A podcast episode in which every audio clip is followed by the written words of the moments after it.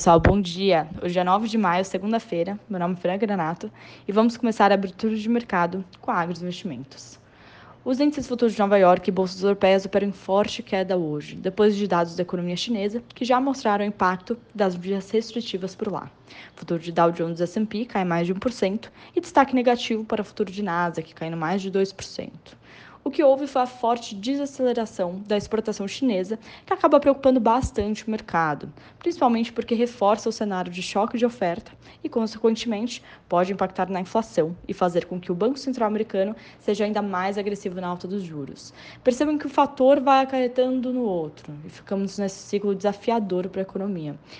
O rendimento dos títulos americanos de 10 anos sobe em 3,18%, maior nível em 4 anos. E para essa semana, teremos dados de inflação americana, que é o destaque principal aí no nosso radar. Na Europa, bolsas também caindo a níveis mínimos, de olho na China e dados de inflação. Com esse cenário, o Banco Central Europeu sinalizou que os juros do bloco econômico têm a possibilidade de subirem até três vezes ainda ao longo deste ano. Só que 600 cai em 2,14%. Investidores também estão de olho na guerra na Ucrânia, depois de bombardeios russos em uma escola do leste da Ucrânia, que deixou dezenas de mortos. Tal operação é denominada por Putin de Operação Militar Especial. Vamos acompanhando.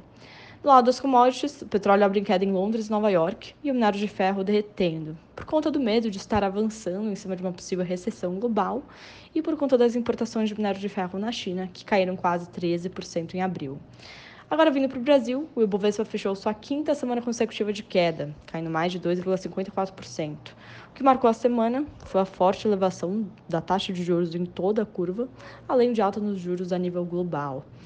Essa semana, começamos com notícias sobre a Petrobras e sua política de preços, além da forte queda de commodities que deve puxar nossa bolsa ainda mais para baixo. Fora isso, também temos resultados de BTG e Itaú hoje, que devem influenciar o setor. Nessa semana, na quarta-feira, destaque principal fica para dados de inflação por aqui também, que devem começar a mostrar sinais de desaceleração. Vamos ver. Também teremos o GPM e vendas no varejo, divulgados ao longo da semana e devem movimentar os mercados.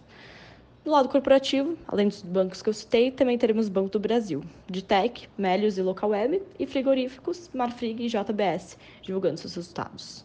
Fico por aqui, desejo um excelente início de semana a todos e bons negócios.